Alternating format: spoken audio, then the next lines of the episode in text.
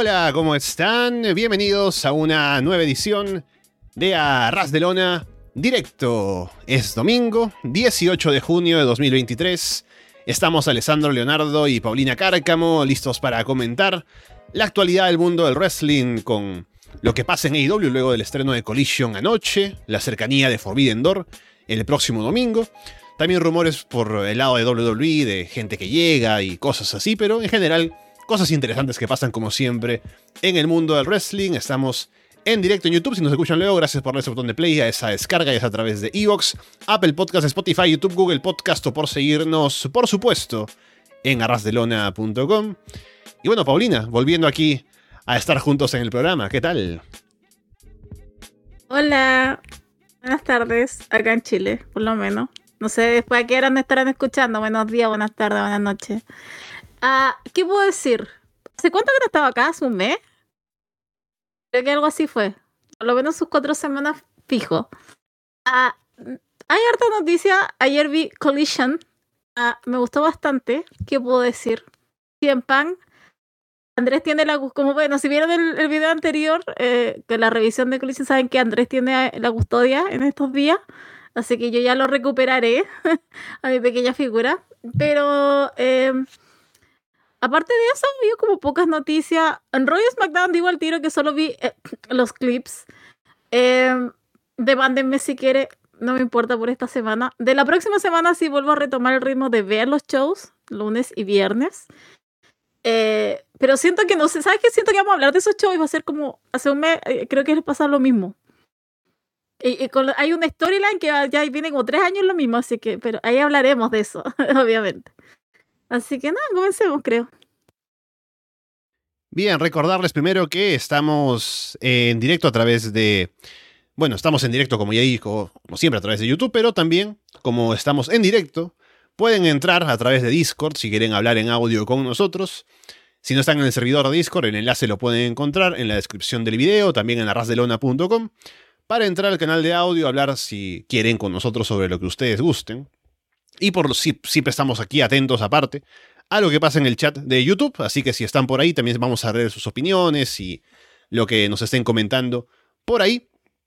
Es, eh, digo, físicamente imposible, me parece que alguien haya podido escuchar completo la revisión de Collision y luego estar aquí en directo con nosotros ahora, porque salió hace muy poco, pero pueden escucharla después, eh, o pueden escuchar este programa seguramente en diferido, no en directo, y estarán, estarán al día con lo que tenemos aquí en Arras de Lona. Pero sí, es cierto, tuvimos Collision anoche por parte de AEW. Podemos empezar, ya que estamos en toda la onda con lo que han venido presentando en AEW, el regreso de CM Punk, Paulina, con tu opinión. Ya hemos hablado ahora en largo con Andrés, con Héctor, que estuvo como invitado en el programa, pero ¿qué te pareció a ti el estreno de Collision, el regreso de CM Punk? ¿Cómo viste todo eso? A ver, a mí me gustó bastante. Eh, me gustó mucho eh, CM Punk.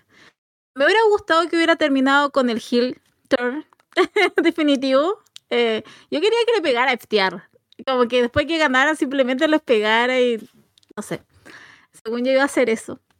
Según yo va a hacer eso, eventualmente. O sea, yo creo que este 100 Punk Nice que estamos viendo eh, va a ser solamente porque estaba en Chicago. Más allá de eso, me gustó la promo, eh, me gustó el combate. Me sorprendí mucho de lo atlético que estaba en Pan. Es más, estábamos viéndolo con Andrés y estábamos una constante diciendo, espera, acá se, lesionó, se lesionó. en cada spot estábamos jugando con eso, cuidado, cuidado, se va a lesionar. Eh, pero no, ah, estuvo muy bien, estuvo bastante... Creo que es mejor de lo que incluso cuando volvió la primera vez el 2021. Em, el odio es un motivante en, en Cien Pan. Me identifico totalmente. Así que bien por él. Eh, espero que después te lo canalicen bien. Todos sabemos qué match estamos esperando, el que realmente va a dar el dinero. Espero que lo puedan lograr. Después con el programa tampoco tuve problema. O sea, el Andrade versus Buddy Murphy. Yo tenía cero fe por Buddy Murphy, porque de verdad siento que no me ha demostrado nada.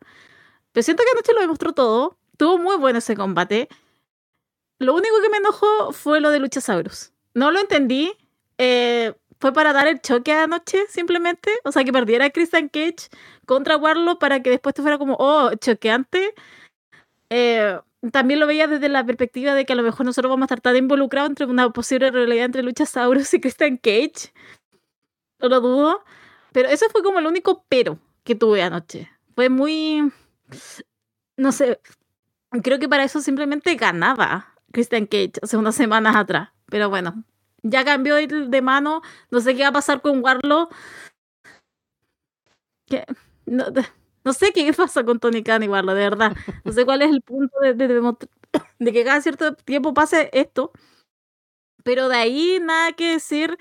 Ayer también comentábamos con Andrés que me gustaría que involucrara, o sea, ojalá hubiera más combate femenino, una, solo una noche. me gustaría que hubiera más, por lo menos que hayan dos por noche, eh, no estaría mal. Pero insisto, me gustó, lo sentí nuevo. Eh, espero que siempre controle esa boca que tiene y que no vuelva a echarlo todo a perder nuevamente. Porque, no sé, siento que disfrutemos este momento, Alessandro. Siento que inevitablemente va a pasar algo con CM en un tiempo más y lo vamos a tener alejado y, quién sabe qué cosa más. Pero por ahora, disfrutemos en lo que estamos viviendo y por lo menos de dos horas más de wrestling por parte de AEW. Sí, bueno, como ya dije, eh, tengo la opinión, o, tengo ya mi opinión completa del show de Collision en el programa que grabamos antes, en el Florida Extra con Andrés y con Héctor, que está además disponible en abierto para todo el mundo, que normalmente Florida Vice está en el Patreon, revisando ahora ya, a partir de la próxima semana, Dynamite y Collision en ese programa. Pero resumidamente, añadiendo lo que ya comentabas, Paulina, sí, yo también opino lo mismo, ¿no? Eh, ojalá que esto dure, ¿no? De que la paz, entre comillas, dependiendo de la promo, también de inicio de programa, eh, se mantenga, con Punk pudiendo aportar a AEW y no causarles problemas. Y veremos, yo creo que la próxima semana va a ser bastante, em, o sea, nos va a decir mucho, ¿no? Porque parece como Collision, como si fuera el espacio para CM Punk, ¿no? Para que esté contento ahí haciendo sus cosas. Y como que todo lo demás, o lo que lo podría molestar, está separado, está en Dynamite, ¿no? No estuvieron, no están The Elite en la intro, por ejemplo. Hay mucho CM Punk en la intro también. Se le dio el espacio de la promo, fue en Chicago, estuvo en el main event, luchó contra la gente que él quería. Hizo la promo, además, de esa manera, ¿no? Y ya veremos la próxima semana, por un lado, primero, cómo está el público reaccionando con CM Punk fuera de Chicago y cómo responde Punk ante ese público, en caso de que sea eh, un público que esté en contra de él durante el show, por ejemplo. Y también si va a terminar estando en Forbidden Door o no, porque por lo pronto no se hizo nada en el show como para insinuar que tendría Punk un combate en el pay-per-view.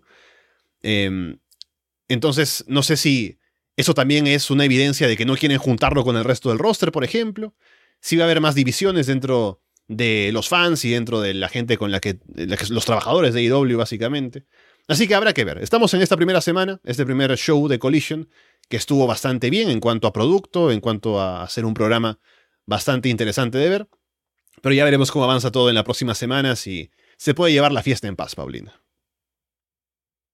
Sí, o sea, con respecto a lo de Forbidden Door, em, no lo sé, o sea, siento que igual sacó mucho a, o sea, por lo menos en la parte final de la promo, sacó lo de MJF, como tirándole a él justo, eh, a él dándole el tiro.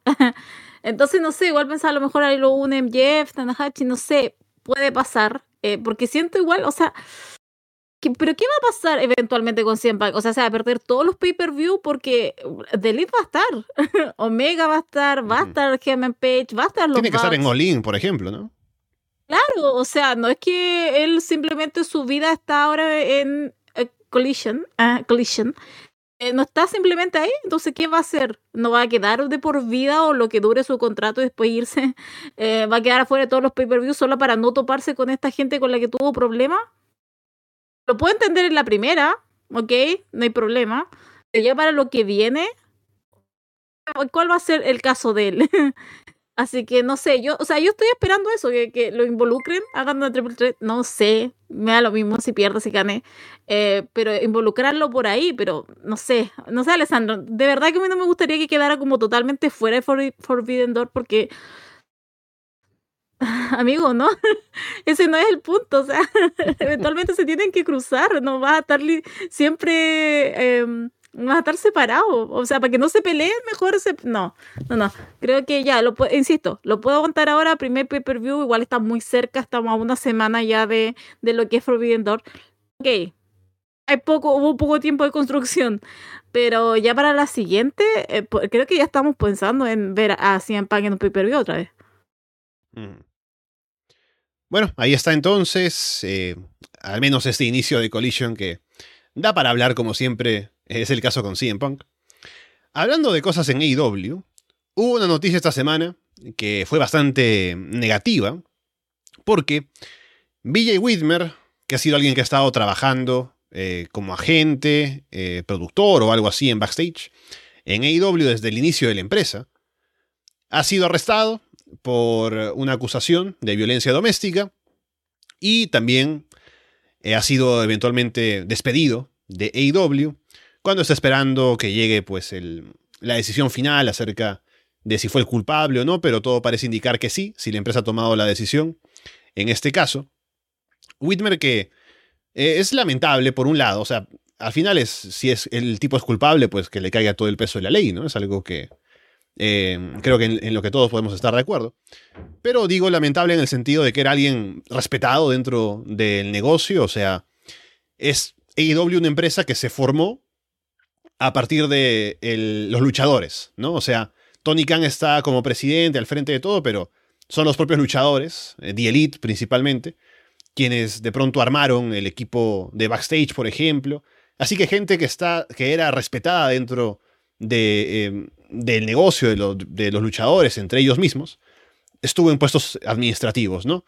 Como por ejemplo Christopher Daniels está en manejo de talentos, gente como Jerry Lynn, gente como eh, Dean Malenko, y en este caso BJ Whitmer también, que ha hecho carrera sobre todo en Ring of Honor, en las independientes, ha trabajado con varios de los luchadores que forman parte del roster de IW, y tenía una reputación de ser un tipo, pues, que era respetable, ¿no? Que tenía una experiencia que, de la que valía la pena aprovecharse como eh, estando en producción en AEW. Estaba como juez en combates de Iron Man Match, por ejemplo, ¿no? Lo tenían ahí como una figura que aportaba lo suyo en el backstage. Y bueno, llegados a este punto, pues alguien que seguramente ya no estará eh, en general, no solamente dentro de wrestling, sino también como en su vida personal, si quiere buscar un trabajo en el futuro, pues ya tiene en su historial el hecho de ser alguien que ha cometido un crimen y pues ya básicamente su vida personal y profesional estará bastante arruinada luego de algo tan grave como lo que ha hecho aparentemente. Sí, viejo sabroso me robó el comentario. Horror. Eh, que se fue BJ Whitmer y como dice, eh, vino eh, Jimmy Jacobs, que están ligados. Entonces, a eso mismo iba. Antes de eso, eh, bien echado bien BJ Whitmer, que igual siento que la noticia pasó muy por debajo. O sea, creo que no fue tan rimbombante cuando hay ese tipo de casos y sale como mm. todo un hilo después de... Creo que es porque la figura bien es importante en el backstage de AEW, queda ahí, en el backstage de AEW. Eh, está bien, tuvo un, tuvo un run en Rico Bonor con, em, con Jimmy, pero quería, eh, entonces creo que por eso es que no sonó tanto. Pero insisto, bien echado. Eh, creo que está en detención ahora, ha detenido. Así que a esperar qué es lo que pasa no sé si será una conducta que viene de hace años y simplemente todo se maneja como entre, entre voces, eh, como hacia adentro. Em, pero vamos a ver qué es lo que pasa de aquí en adelante, pero insisto, creo que fue bien... Eh, me gustó que W por lo menos no se mantuviera hacia el lado, vamos a esperar el debido proceso y... No, como que simplemente saltó inmediato y dijo, nos vamos a desligar y nos vamos a desligar de él porque para eso vamos a traer al compañero que tuvo, vamos a traer a Jimmy, entonces con él lo vamos a reemplazar. Pero nada, solamente tengo eso que decir. Todo bien, creo que se manejó rápido AEW y vamos a ver qué es lo que dictamina la justicia, pero por ahora parece que está actuando como corresponde con la detención de, de VJ. Sí, como ya decías, tenemos ya gente que está cubriendo el puesto. Tal vez no directamente, o sea, tal vez si Ville Whitmer se, se quedaba en la empresa, igual hubieran contratado a la gente que llegó, pero tenemos a Jimmy Jacobs, como ya mencionabas, ahora como parte de AEW, que lo vi, estuve viendo, eh, ya comenté también junto con Carlos, Against All Odds de Impact, que hay un programa dedicado a eso. Y estaba Jimmy Jacobs en backstage como entrevistador, ¿no? Que me llamó la atención verlo así, en ese rol. Pero también me imagino que al mismo tiempo cumpliendo funciones en backstage. Y en este caso, llega ahora Jimmy Jacobs desligándose de Impact a AEW. Eh, Jacobs, que además tiene ya una reputación bastante bien ganada de alguien que aporta bastante al tema creativo. Trabajó en WWE por un tiempo. Trabajó incluso con gente como Chris Jericho en su momento, que Jericho eh, lo tenía él como su creativo con el que más le gustaba trabajar y con el que hicieron el tema de la lista, por ejemplo, y cosas así. Entonces ahora en AEW no solamente tiene ya el, ese respaldo de ser alguien que gente como Jericho conoce de haber trabajado con él en WWE, sino también igual es alguien que tiene una buena reputación entre el talento de los tiempos de Ring of Honor y todo eso, así que era bastante... Eh, como que caía por su propio peso, contar con alguien como Jimmy Jacobs si estaba disponible. Y también durante el show de anoche, parece que Chris Hero estuvo en el backstage de AEW, produciendo combates, ahí también, eh, sobre todo en, el, en Ring of Honor, colaborando bastante con la producción y demás. Alguien que también tiene una gran reputación en su aporte en backstage, aparte de ser un muy buen luchador. Y por el momento parece que está todavía como un poco tanteando el terreno, aún no está contratado, pero puede ser que, si él quiere, pueda quedarse a tiempo completo en AEW. Sí, también había escuchado, había leído lo mismo, así que bien. Creo que igual hay como eh, no sé si CM Punk es el que está decidiendo como qué gente trabajar con él en colisión también. Siento que es muy gente eh, que él, no sé, no tenga nada que ver con, la, tú sabes con quiénes, que no tenga nada que ver con el otro grupo y que tampoco después pueda salir a lo mejor cierta, eh, ¿cómo decirlo? Ciertas ideas, ciertas conversaciones puedan ser este, filtradas. Pero eh, sí, había leído lo mismo, así que vamos a ver de aquí en adelante. O sea, estamos hablando del primer show, así que vamos a ver de aquí qué es lo que pasa. Pero no sé si notaste, pero creo que anoche hasta las cámaras funcionaban bien en el colegio. Siento que funcionaban hasta como de cierta de forma diferente vamos a ver, insisto, el primer show y vamos a ver si sigue y ya de aquí ya creando historias, porque esto no es Rico Bonner, ¿ah? no es solamente combates y vamos, no, aquí ya vamos a tener que pensar en una historia. Y también ayer quedé como pensando, ¿cuál va a ser la primera historia de Cian Pan? ¿Va a ser con Samoa Joe? Que ayer estaba como muy bien logrado todo ese hit, pero insisto, vamos a ver qué es lo que pasa de aquí en adelante. Sí, tal vez la traba para trabajar con Joe es que Joe sigue siendo campeón de la televisión a Ring of Honor. Así que tendrían que quitarse eso ahora en el siguiente pay-per-view que viene, que no recuerdo el nombre, pero que es el siguiente mes en Ring of Honor. Eh, Dead Before Dishonor, creo, no, no sé. Pero bueno. Me parece que sí. Ya, ya, lo, ya lo confirmaremos, pero tal vez tiene ahí un combate yo en el que pierde el título y con eso ya está disponible como para trabajar con Punk, sin que tenga que derivar en un reto de Punk por el título de la televisión de Ring of Honor, porque sería raro, no vuelve Punk, ponlo en Honor Club, ¿no? A luchar ahí contra, no sé, eh, eh, algún eh, eventual que aparezca para llenar una semana de tantos combates que arman para esos shows.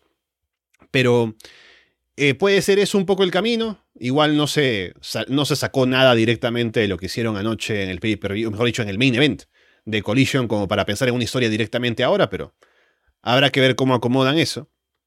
Y sí, bueno, poco más. hablábamos aparte de gente que está trabajando en el Bastex de IW.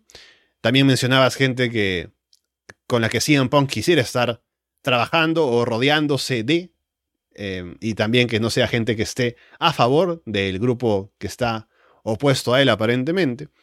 Y Ace Steel, por fin volvió a AEW, ¿no? La gente lo extrañaba. Eh, CM Punk quería estar con él, obviamente. Eh, había, habíamos hablado de esto también. Había un rumor de que ya estaba todo armado para Collision en un momento y como que estaban en duda, ya que CM Punk estaba básicamente em, poniendo a fuerza el hecho de que tenían que traer de vuelta a Ace Steel. Y había ahí la duda de si iba a ser finalmente Chicago o no. No sé qué tan cierto llegó a ser eso, pero lo que ya se ha reportado es que Ace Steel sí estuvo anoche en Chicago. Parece que igualmente de aquí en adelante estará más trabajando a distancia pero ayer, como era en Chicago, estuvo ahí presente, así que bueno, no mordió a nadie, según se dice. Entonces, bien, bien por ahora. Oye, que no iba a morder a nadie, si no estaba ni Matt ni ya, ni como es Matt y Nick. Ajá. Em, no iba a morder a nadie. Al fin, no sé, o sea, que para mí ese Steel ya estaba como hace tres semanas y ya está contratado, o sea, como que all news esto de Ace Steel, bien por él, espero que dure, insisto, mientras no lo junten con los Bucks, asumo que va a estar todo en paz en este mundo de AEW, pero no sé, siento que esto es como, insisto, all news, siento que esto ya estaba como listo, estaba cerrado, eh, pero bien por ese, es por eso, siento que se está conformando una fuerza de trabajo y quiero ver cómo resulta toda esta fuerza de trabajo. Quiero ver si rinde o no rinde.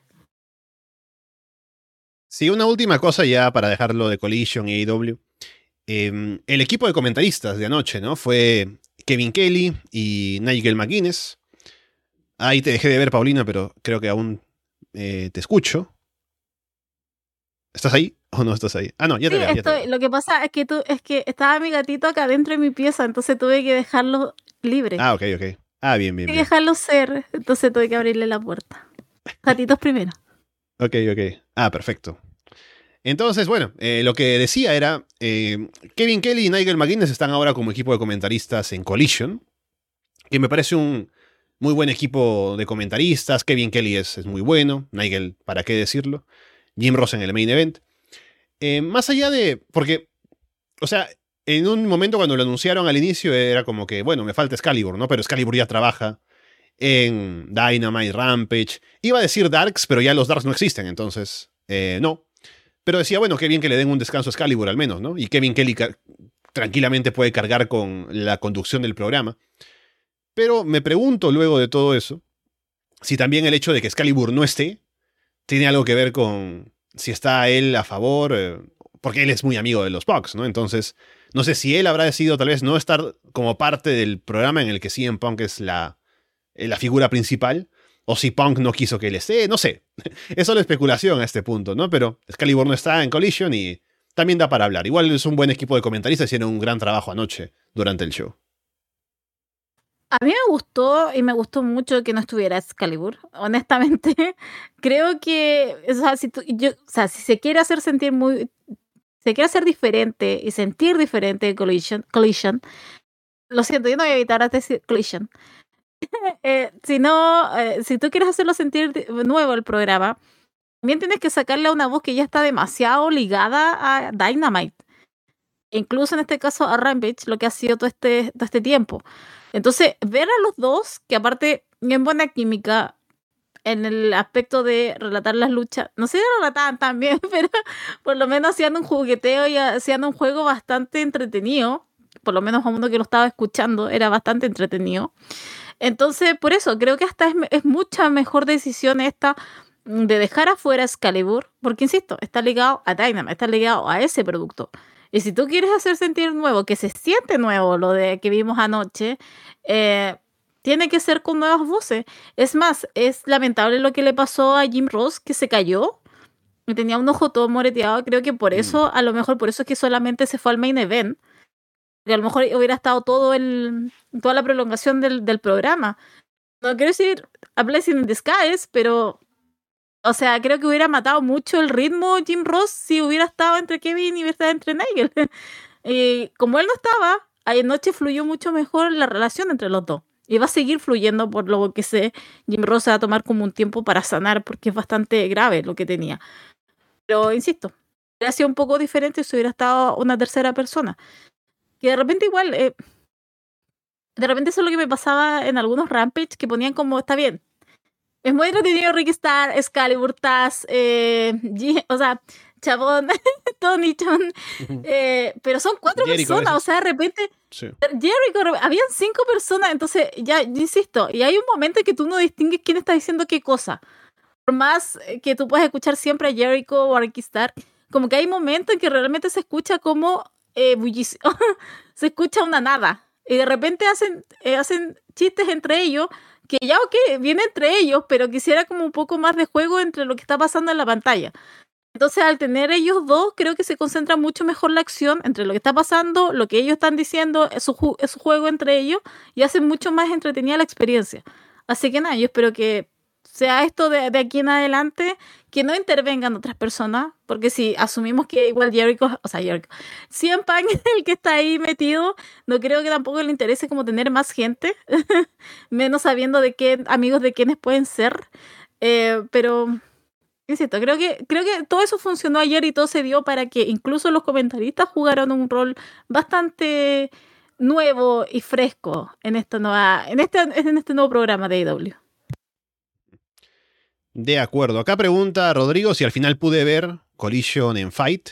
Sí lo vi, porque yo estoy suscrito a, a Fight Plus, mejor dicho, a AEW Plus en Fight, pero no lo pasan en Perú, eh, Collision, ¿no? Pero tengo una VPN, entonces hago el cambio a Chile y funciona, entonces no hubo problemas.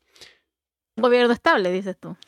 Claro, hay un gobierno que, que no cambia cada, tan, tan, frecuentemente como por acá, ¿no?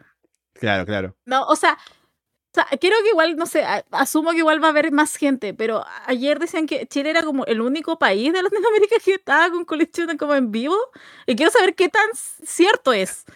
Que sé que Perú no se podía ver, sé que en México tampoco se podía ver. No sé si en, Colombia tampoco, sí. Porque yo cuando probé la, VPN primero puse Colombia y no funcionaba, entonces fui a, Chile que ya sabía, Andrés que me dijo que funcionaba, ah. entonces ahí lo pude ver. Pero sí, que nos digan si hay algún otro país que pudo verlo. en España sí había, en, España sí había, sí recuerdo. Eh, pero... Obvio. obvio a ver si nos dicen. pero si hay, alguien puede aportar de, otro país que no sea Chile, México, Colombia y Perú, eh, porque de verdad, ayer leí esa noticia, voy a decirlo como fuck, pero dije, no, mejor que digan si es real o no, pero no sé a qué se deberá todo este tipo de, de también de no lo puedo decir, como de decisiones de qué países sí o no, cuando mm, hay gente que está pagando el producto. o sea, no es que no estén pagando EW, o sea, eh, EW Plus, o sea, es gente que está pagando, entonces creo que sería hasta un poco irrisorio que, eh, no sé, no se esté dando en ciertos países. Pero bueno, ahí las decisiones. Sí, es muy raro, muy raro porque no es como que nos, nos lo estén poniendo en Pluto TV o algo como para decir, bueno, para no pisar en la otra transmisión en esa región, no, ponemos, no lo ponemos en AEW Plus, ¿no? y si aparte le vas a poner AEW Plus o lo vas a quitar de AEW Plus, sería toda la región, ¿no? No países al azar. Eso también es lo, lo raro. Entonces, a ver si hay alguna explicación de por qué. Pero bueno. Eh, pero sí, al menos la VPN ayuda, ¿no? No voy a decir cuál uso porque no me auspician. Pero si quieren una recomendación de una, esta no es la que uso, pero es una que yo recomiendo. Busquen eh, Mulbat, Mulbat VPN, M-U-L-L-V-A-D, que cobra poco y es mensual, no es que suscribirse por mucho tiempo, y, o sea, te puedes suscribir un mes y luego no lo renuevas y está bien. Esa voy a usar yo luego de que termine la que estoy suscrito ahora, porque me suscribí automáticamente sin querer por mucho tiempo, así que ya pasaré a la otra. Pero pueden buscar esa si les sirve, eh, porque las gratuitas no son muy buenas, así que bueno, solamente eso. Bueno, también está la página Piratas eh, que ha funcionado excelente. ¿Ya? Hay varias. ¿Quién es la gente que está detrás? Siempre he querido saber quién es la gente que está ahí detrás. Haciendo que la página pase. Porque de verdad, te suben todo. Excepto los reality de la Nikki Vela, pero hasta ellos tienen límites. Pero, de verdad, ¿quiénes son esas santas personas? Pero ustedes saben de qué página estoy hablando y eso no falla, así que igual estaba por ahí la opción. La próxima semana es probable que no haya directo ya que tenemos Forbidden Door por la noche. Entonces, bueno, dependerá también de cómo nos organizamos porque a ver en qué momento grabamos em, la revisión de Florida Vice hablando de Dynamite Collision. Ah, no, eh, lo que sí puedo adelantar es que no vamos a grabar eh, la revisión de Forbidden Door inmediatamente luego del show, porque así como el año pasado, vamos a organizarnos para grabarlo con Gin, haciendo el crossover también con New Japan. Entonces será días después, el martes, luego de, del pay-per-view seguramente estaremos grabando. Así que a ver si podemos acomodar los horarios y ver si hay que sacar programa o no. También, como digo, dependiendo de si hay noticias que justifiquen que nos demos el tiempo a hacer un directo. Pero, ya que puede que no tengamos tiempo para hacer la previa de Forbidden Door, hablemos de qué combates están anunciados hasta ahora en la cartelera, que no son muchos. Tenemos por el título internacional, esto lo veo en Cage Match, pero yo no recuerdo que lo hicieran oficial. Título internacional, solamente ese, no el título de Zack Saber Jr. Orange contra Saber Jr. Título IWGP, eh, pesos pesados, Sanada contra Jungle Boy. Título mundial de IW, MJF contra Hiroshi Tanahashi. Título de los Estados Unidos, IWGP, Kenny Omega contra Will Ospreay. Y Brian Danielson contra Kazuchika Okada. ¿Vamos de a uno o...? Sí, sí, dale, dale, con el que tú quieras. Que ya se me olvidó, solo recuerdo a Zack Saber Jr. que o lo odio. Pero aquí vamos a empezar al tiro. Ah, no soporto ese hombre, de verdad que no. Eh, esperaría que ganara Orange Cassidy. Porque van ellos dos, ¿cierto? No es como de tres. Solo son ellos dos, ¿cierto? Sí, eh, en este caso, bueno, hay un combate que va a haber eh, este Dynamite, que es Orange y eh, Shibata contra Zack Saber Jr. y Daniel García. Ah, y el combate en el pay-per-view, según Cage Match, esto lo digo nuevamente porque no vi que lo confirmaran en los programas, pero sería el título internacional Orange contra Zack Saber Jr. Ah, ya, sí. ah, no, yo siento que lo vi en alguna parte, lo vi. Mm. pero, que, ah, no sé casi tampoco es tan santo de mi devoción, debo decirlo, eh, pero claramente está tres peldaños más arriba que Zack Saber. Que no me pregunten por qué lo odio, pero simplemente es un odio irracional hacia su persona. No sé si es su cara, no sé si es como lucha, no, sé, pero realmente como que me provoca rechazo. ¿Ok? Y después, voy a... Sí, sí, sí, ahora te paso el siguiente, que sería eh, título mundial de New Japan, Sanada contra Jack Perry. Creo conflicto esto. Ah, yo no sigo mucho, pero sigo a gente que sigue New Japan. Y sé que Sanada no es tanta devoción por allá, en esos lugares, a ciertos tuteros, que yo voy a creer ahora. Así que, no sé, voy a ver eh, qué es lo que pasa ese día. Ah, ¿Sabes lo que me pasa con este combate? Es que siento que puede ser como... Hook.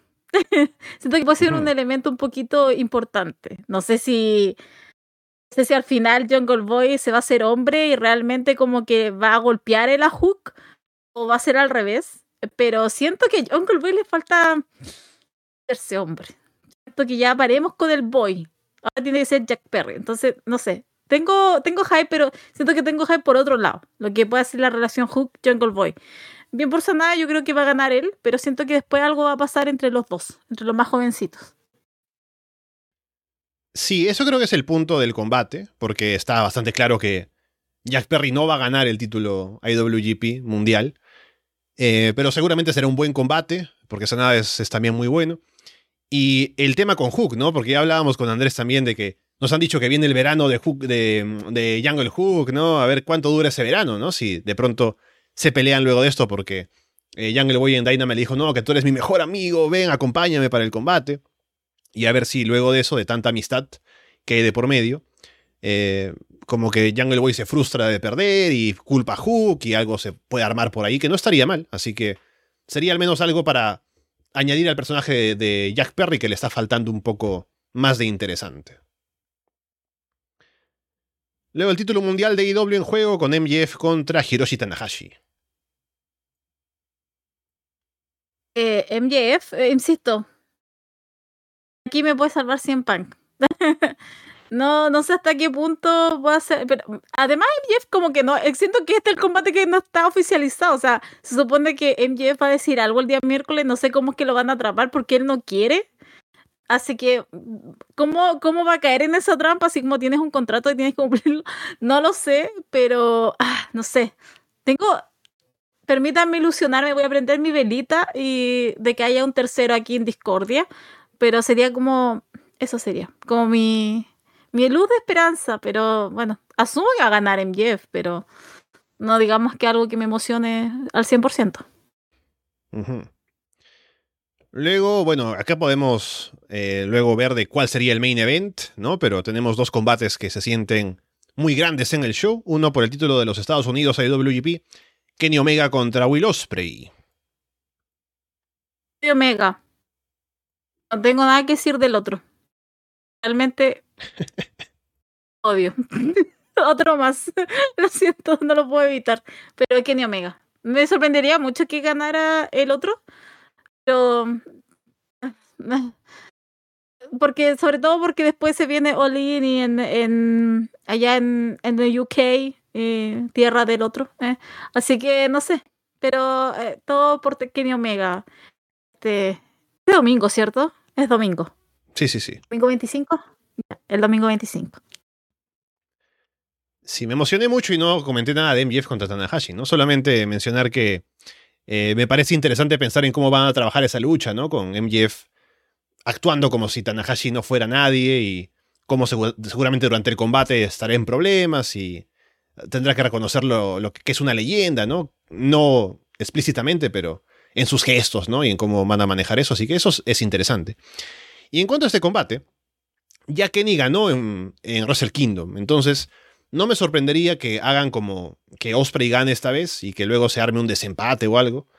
Eh, pero que va a ser un combatazo, eso está seguro. Entonces, viendo la decisión que tomen, eh, es eso lo que pienso. Yo, si tuviera que apostar, eh, como Osprey también es una figura tan importante en New Japan, tendrán como que igualar el marcador, ¿no? Hacer que no, no ponga Osprey over dos veces a Kenny seguidas, entonces ahí armar algo después, tal vez, o no, pero que el título vuelva a New Japan con Osprey, ¿no? Pero ya veremos si es que eh, tienen planes para largo plazo con ellos dos o solamente aquí acaba. Pero si se le puede sacar provecho con un combate más, seguramente lo pueden hacer.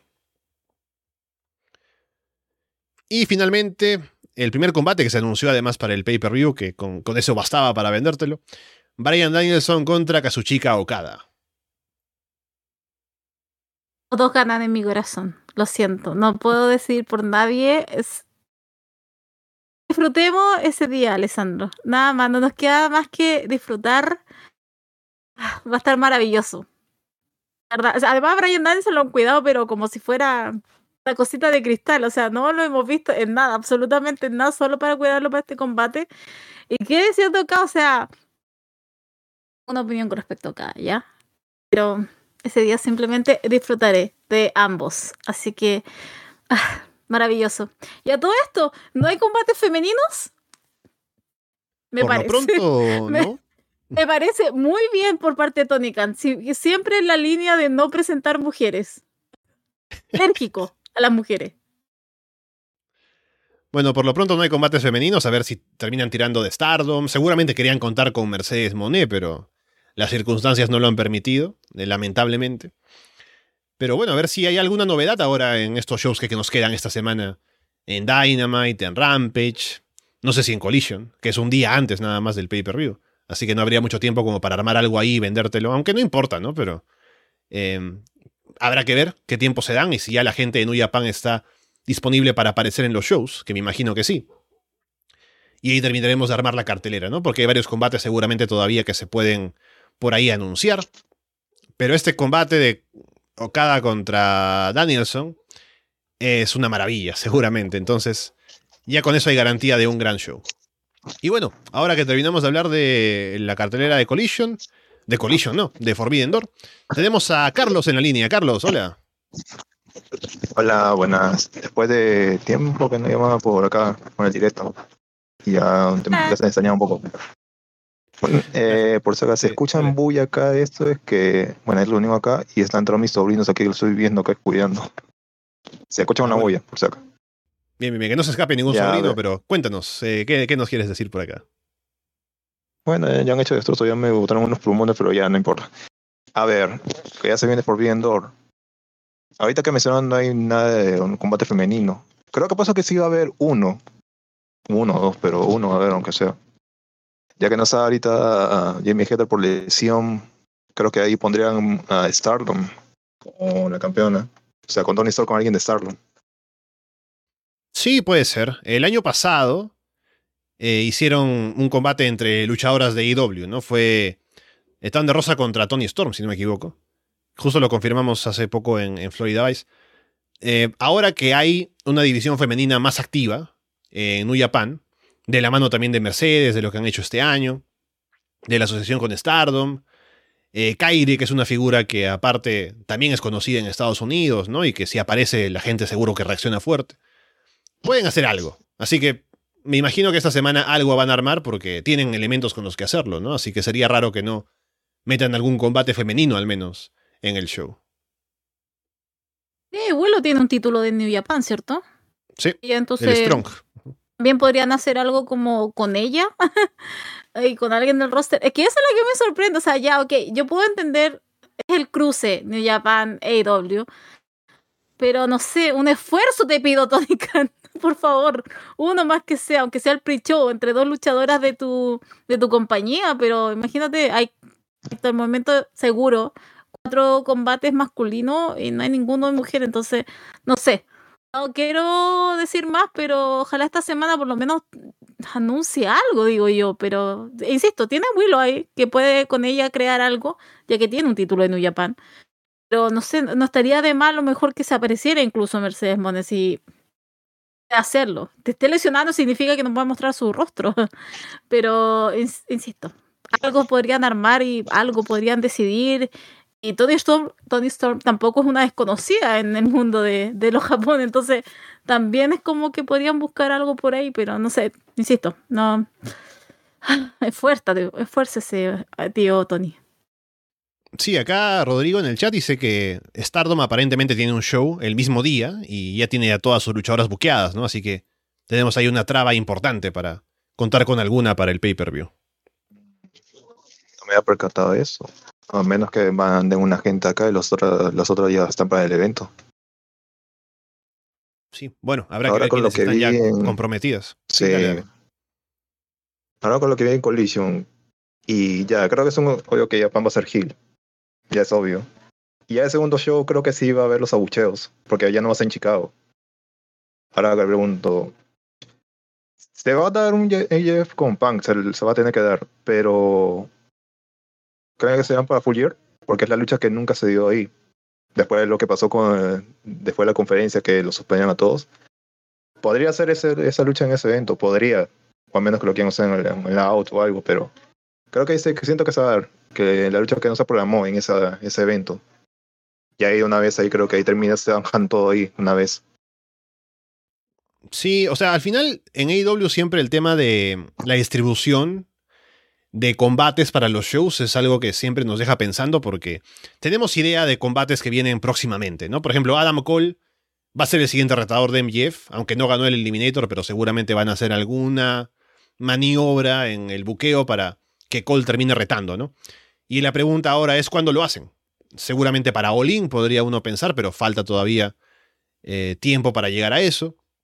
Luego tenemos la idea de CM Punk retando, pero a ver para cuándo encaja eh, en, en la programación, ¿no? Porque tenemos a veces especiales en los shows semanales, que se puede armar algo ahí, pero lo que preferible sería vender un pay-per-view, ¿no? Entonces, para llegar a un pay-per-view con ese combate, hay que ver qué se hace en el tiempo mientras tanto, ¿no? Porque a ver en qué historia se mete CM Punk, a ver qué otro oponente puede tener eh, si encaja el tiempo para que ya, coincide con que ahora nos toca All Out y podemos armar un combate así, ¿no? Ese es el problema, ¿no? Por un lado, no tener pay-per-views mensuales para AEW es bueno porque da espacio para poder contar historias en un periodo de tiempo más largo, tomar las cosas con calma, ¿no? Pero por eso mismo, a veces cuando llega la temporada del pay-per-view es como que ya, estamos apurados para buquear y armamos combates por aquí y por allá y como que no se siente tan natural, ¿no? Pero es un poco lo positivo y lo negativo de tener pocos pay-per-views al año. Yo siento que se van a cruzar, pero no se van a cruzar como enemigos. sino que se van a juntar como amigos. Eh, acá es una relación paternal. mm, creo que está dado para, insisto, Pan, Alito, Gil. Entonces, en ese sentido, insisto, no creo que sea algo. No creo que Pan, después de todo lo que dijo, vaya por el título. eh, si es por eso, entonces asumo que va a perder. va a retener MJF.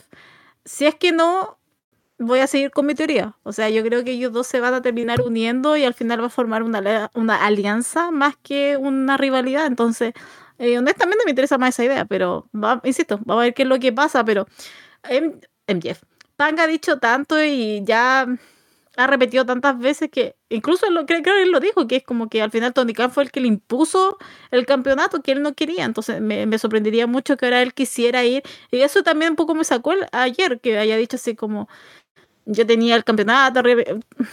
Es como, no supone que a ti te obligaron. No deberías como estar en otra etapa de tu vida ahora, no sé. No estar buscando la pelea con Max, pero Creo que lo está buscando, pero más que nada como para cogerlo en sus brazos y no sé, sería una entidad del mal. Pero, mm, insisto, habrá que esperar. El enemigo de mi amigo. No, el enemigo de mi amigo es mi enemigo, algo así, creo. Y a ver, ahora que se viene Money in the Bank.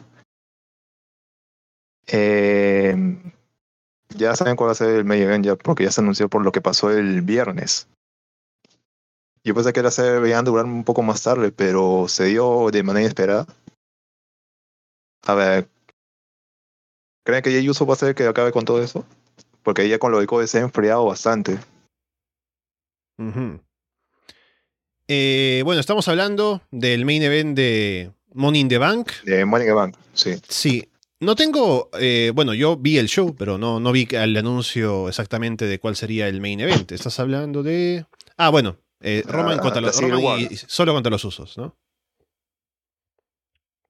Sí, la Eh, sigue igual de Bloodline. Claro, claro. Bueno, acá he visto la cartelera y sí, pues está eso anunciado. Eh, seguramente será el primer paso. Bueno, ya no el primer paso, ya ha pasado mucho en esta historia. Pero seguramente ya estamos con los usos fuera de The Bloodline. A ver si tenemos un reto, me imagino que de Jay Uso sería, ¿no? Con todo lo que ha pasado con él, sobre todo, contra Roman eventualmente, pero...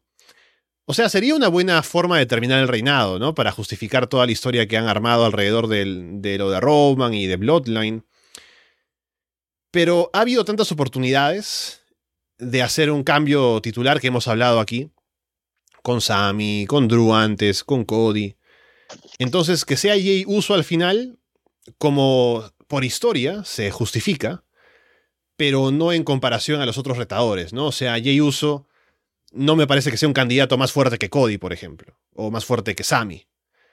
Que mm, tiene sentido, pero ahí sí puedo decir que fuera del kayfabe, ¿no? Si hablamos de quién va a ser quien le quite el título a Roman y se va a beneficiar de todo ese reinado que viene detrás para tener un impulso hacia el main event y ser el siguiente campeón, no creo que Jey Uso sea la opción, con todo respeto, ¿no? Porque es un luchador que está bien, ¿no? Es eh, sobre todo luchador de tag team, que también ha, ha demostrado que puede hacer cosas buenas como luchador individual, pero no creo que esté en esa posición como si lo estaban los otros mencionados como para aprovecharse de ese, esa victoria sobre Roman Reigns.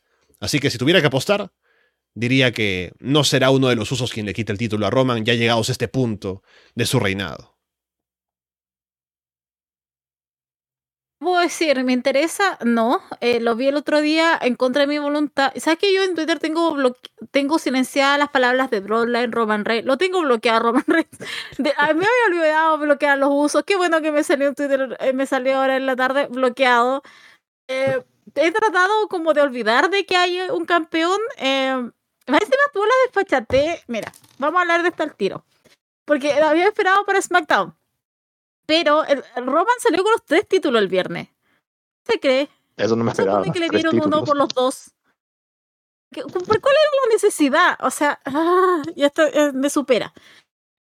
Eh, Iba diciendo, eh, entonces tenía como todo lo que. Vi la patada que le dio Jey Uso, ¿cierto? Le dio la- el patadón. Y dije, ah, ya, bien. Oh, sí.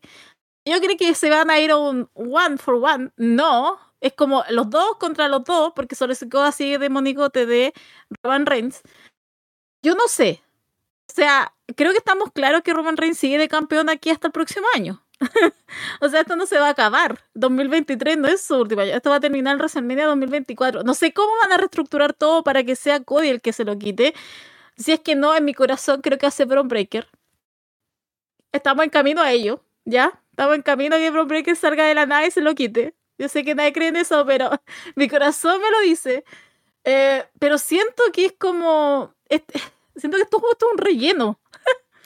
Me acordé cuando veía Naruto. me decían, no veas este capítulo porque es relleno. Entonces siento que todo esto es un relleno más. Y alguien me iba a decir como, no veas esto. No lo estoy viendo, lo estoy viendo contra mi voluntad, pero siento que es como, siento que en tres meses más vamos a tener lo mismo, pero no sé cómo vamos a llegar a un punto en que hacen los usos más solo Sikoa y Roman Reigns no sé qué aliado va a tener ahora para que esto siga rellenándose. Pero ah, te juro que yo ya no doy más con esta historia. Quiero que termine. La gente que sigue hypeada con esto, God bless. porque de verdad yo ya estoy, pero hasta acá. Yo no doy más con esto.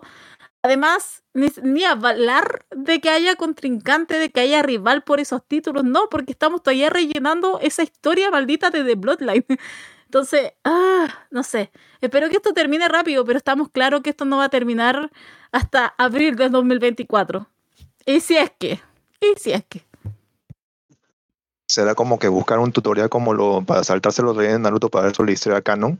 Ahora cuando hagan eso con la historia de todo Blue Line, saltarse los rellenos, buscarte tutoriales para no ver todo esto. Yo acaba de esperar nomás que acabe el próximo año. Sea quien sea, sea Cody, sea Breaker, sea quien sea, pero ya, que acabe una vez. Bueno, bueno, Bueno, creo- que sigue la bulla y a lo mejor sigo- sigan con el programa. Saludos de llamar a ustedes y cuídense. Gracias, Carlos. Un saludo para ti también. Cuídate. Gracias, Bye. saludos. Chuchu. Bueno, siguiendo por acá, eh, tenemos, a ver, de los temas que nos quedan todavía pendientes. Hemos hablado de Bron Breaker, lo has traído aquí a colación, Paulina. Ya Siempre, hablamos, Siempre lo voy a traer a colación. estábamos hablando la semana pasada con Fede acerca del reto que lanzó Bron Breaker en NXT hacia Seth Rollins. Yo pensaba que iban a esperar tal vez hacerlo en un programa del roster principal, algún especial o algo así. Y sí hay un especial, pero es un especial dentro de NXT, en el CWC, o sea, un show como siempre. Pero tenemos el nombre del show este próximo martes en Gold Rush en NXT, con eh, efectivamente el reto de Braun Breaker a Seth Rollins, que estará por ahí defendiendo el título mundial peso pesado de WWE en NXT. Así que, bueno, ahí un poco alimentando el programa, a ver si eso genera una audiencia más alta de lo normal para NXT. Hablando, seguramente este lunes se mencionará que va a estar Rollins por ahí. Entonces, bueno, tenemos un combate ya armado. ¿Y qué te parece esto, Paulina, de tener a Braun Breaker retando por el título mundial de Seth Rollins? En primer lugar, Hades dice, lo siento Chilota, así es el Bloodlight Champagne, bloqueado. En mi mente quedó bloqueado Hades. Lo siento, de aquí yo no leo nada más. Eh, segundo, lo de Breaker, se supone que mañana hay reto abierto por el título. Todos están diciendo, ¿quién aparece? Quiero pensar yo que va a aparecer Breaker. Eh, pero el que aparezca simplemente va a ser como el paso, porque el martes se viene lo importante, que es eh, cómo John Michael le va a dar el título en las manos a Braun Breaker. Eh, me encantaría decirlo, pero hay, un, hay algo pactado para Money in the Bank, lo sé. Va a pelear Finn Balor contra Seth Rollins, lo sé. Ah, pero, ¿qué puedo decir, Alessandro? O sea, siento que esto no viene de la nada. Siento que llevar a Seth Rollins a NXT, porque no es que Braun Breaker se vaya al main roster. Yo creí que iba a pasar eso. Yo iba a poner mis manitos al fuego y iba a decir, Braun Breaker va a entrar. En el, en, el, en el Open Challenge yo dije, va a entrar, pero uff, hecho una bestia, ladrando como... Ah, no, verdad que era Gil, entonces ya no ladra. Va a no romper eh, algún logo, ¿no? En la entrada, de repente patea un logo de Raw o algo así. Claro, entonces, exactamente, el hombre le gusta break things. Entonces, pero no, como está en este momento Gil, entonces el hombre no, no hace nada de eso. Eh, entonces, no sé cuál es el... que- Insisto, yo quiero creer realmente que le van a dar el título el martes. Y, honestamente, hay un 2% de mí que cree que va a pasar eso. Porque, insisto, Breaker es protegido Shawn Michaels. Entonces, o lo hace lucir demasiado bien, o ese día tenemos la gran sorpresa. Eh, pero lo que sea, claramente están preparando grandes cosas para, para, para Bron Breaker. Que ojalá le cambiaran el nombre. pero ya no va a ser porque está Vince otra vez, así que va sigue siendo Bron Breaker. Pero, insisto. O sea, está mañana el Open Challenge. Asumo yo que va a aparecer a lo mejor Bron Breaker y hacen algún tipo de promo y se queda en eso. Porque sabemos que Rote promete algo y después pasa otra cosa. El martes se da el combate. Dios, solamente triple nariz sabe lo que va a pasar. Y de ahí también ya tenemos, estamos pensando que Seth Rollins va a luchar contra Finn Balor en Money in the Bank. Entonces, claro, ahí se restan bastante las posibilidades, pero lo que sea lo que estén planeando, creo que simplemente esto nos habla de lo de lo arriba que quieren poner a Bron Breaker y la figura de Bron Breaker. Lo único que me mata ahora es que, claro, son, asumimos que son dos Hill, pero la vibra que va a tener igual ese día, el martes, el día martes NXT, va a ser otra. Imagínate, va a llegar alguien como Seth Rollins. Eh, no es como que haya llegado Dana Brooke. Entonces, como va a ser otra experiencia. Así que nada, estoy creo que de aquí se van a sacar bastantes eh, opiniones. Ah, también uno va a poder ver como the whole picture, con lo que representa y lo que quiere vender realmente John Michaels con Braun Breaker. Pero nada, ¿qué puedo decir? Estoy con el hype arriba, Alessandro, porque hay 2% que cree que puede ganar Braun Breaker. Bien, bueno, y más allá de lo que podamos pensar luego de de pronto que se sacas exactamente o inmediatamente después de esto, si Braun Breaker va a subir luego al roster principal dentro de no mucho tiempo, si van a de pronto luego recordar este combate como para armar un reto ya en un show del roster principal o algo así. También llama la atención pensar en qué tan bueno puede ser el combate, ¿no? Rollins está en un gran nivel, como siempre, Braun Breaker también es alguien que viene con mucho potencial, ha tenido buenos combates antes, entonces puede estar bastante bien ese combate entre los dos en NXT, que seguramente les darán tiempo, tendrán un espacio importante en el show. Así que veremos. Y en Aras de Lona se va a comentar. Ya Andrés ha soltado la noticia, así que no, no estoy spoileando. Que estarán en Florida 2.0 comentando este Gold Rush esta próxima semana, Paulina. Ah, qué bueno que lo dijo. Eh, pero no dijo el nombre completo porque yo le quiero poner Florida 2.0 sí, es cierto, es cierto. de Second Coming. Entonces, eh, porque esta semana estamos muy punquetos, entonces queremos ponerle... Eh... Imaginen esto, Braun Breaker, que actualmente no tiene un título, va a ir contra Seth Rollins. El hombre que tiene el título máximo de NXT va a luchar el próximo martes contra Baron Corbin. O sea, díganme ustedes a quién es el que están preparando realmente para el futuro. Así que solamente eso voy a decir. Eh, pero bueno, sí, vamos a estar con Andrés eh, esta semana. Vamos a hacer la revisión de ese, de ese capítulo porque está interesante. Van a pasar cosas. Aparte que yo quiero hablar de cosas también que están pasando en NXT porque estoy viendo NXT semanalmente. Entonces, cosas que tengo que sacar de, pecho. Entonces, vamos a esperar esta semana, pero viene Florida 2.0, The Second Coming.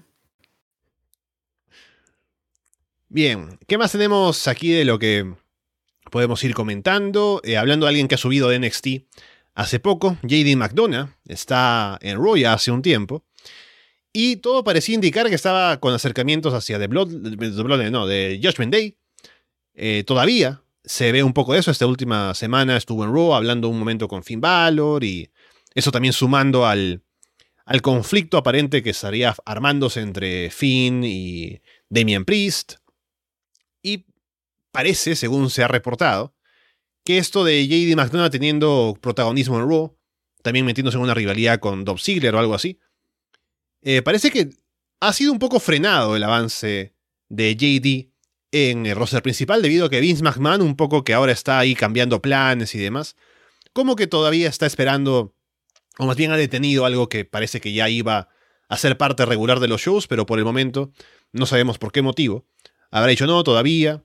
No sé si sería solamente consecuencia de que viene y reescribe los shows como le da la gana.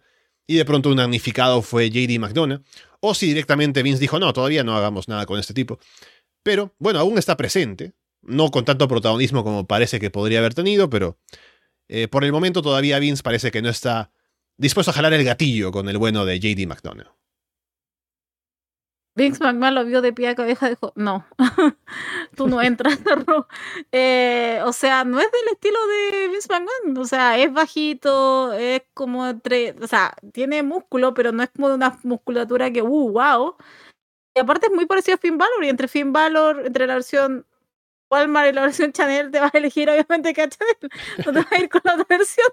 Entonces, no sé. Creo que fue eso lo que pasó. Vince McMahon tiene un prototipo. Entonces, obviamente, él no va a querer ir en contra de eso. Y yo desde JD McDonald a mí me ganó totalmente en NXT. Yo no era fan de él. Eh, el hombre tiene acusaciones, sabemos. Dejando eso de lado, viendo la obra, la obra no el autor. Eh, entonces, defiende. Yo no tengo nada que decir con respecto a eso. O sea, se defiende JD McDonald. Es bueno en el ring. Y realmente tú ves un combate y tú te quedas pegada. Por lo menos en mi caso me quedo pegada viendo sus combates. Pero claramente Vince McMahon quiere un cierto prototipo en su programa. Y mientras él no se ajusta a ese, bueno, lo va a dejar dejando de lado. No a menos que realmente haya sido como, no, hay mucha gente aquí, no quiero tanta gente. Pero, insisto, es Vince McMahon. Y creo, honestamente creo en mi versión.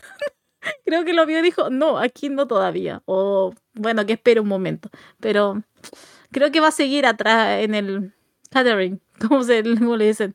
Pero va a seguir ahí en la banquilla esperando a ver si, no sé, le da como, ya, hágalo luchar a ver qué es lo que tiene para dar. Hablando de NXT, ganó Nathan Fraser la Heritage Cup. Algo que evidentemente yo no he visto, pero ya que Paulina comentas que estás viendo NXT y siguiéndolo nuevamente todas las semanas, ¿qué te pareció? En primer lugar, lo que armaron alrededor de la Heritage Cup y que sea Nathan Fraser el ganador. Bueno, no peleó este otro niñito. ¿Cómo que se llama? No sé, el nuevo que llegó, el que tenía la Heritage Cup, porque al final eh, el que peleó fue Provenza. Porque el heredero de la copa lo atacaron. ¿A dónde? En el estacionamiento. Entonces, entre todo eso, han salido rumores que Ruth se quiere ir a la W. Sí. Ya. Estuvo haciendo Dragon Lee durante todo este combate mientras Nathan Fraser se lucía teniendo una baqueta. ¿Ya? Como buen ayudante en un boxeo para que Nathan Fraser eh, tire el escupo. Eso estuvo haciendo. ¿Ya? Así que si yo fuera Ruch, me quedo callado nomás en AEW, porque el hombre no es como. Es como, ¿cómo decirlo? Eh, no es que esté haciendo grandes cosas tampoco en NXT, ¿ya? Sí, pero claramente no está en un nivel que uno pueda decir, oh, wow, está ahí arriba. Cuidado, Carmelo Hayes, se viene en Dragon Lee, ¿ya? Así que, no sé. Que solo quería aportar ese detalle acá. eh, NXT. Eh, pero aparte de eso, creo que fue buen combate, estuvo entretenido. Nada que decir. Eh, de verdad yo creí que iba a ser para el otro lado, pero no. Ganó Nete Fraser.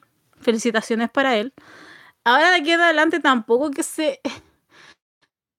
Es que aparte que quería hacer una acotación porque como no he podido hablar de NXT, ¿sabes lo que me pasa? Es que siento que Neta Fraser ha, pedido, ha perdido la, la identidad.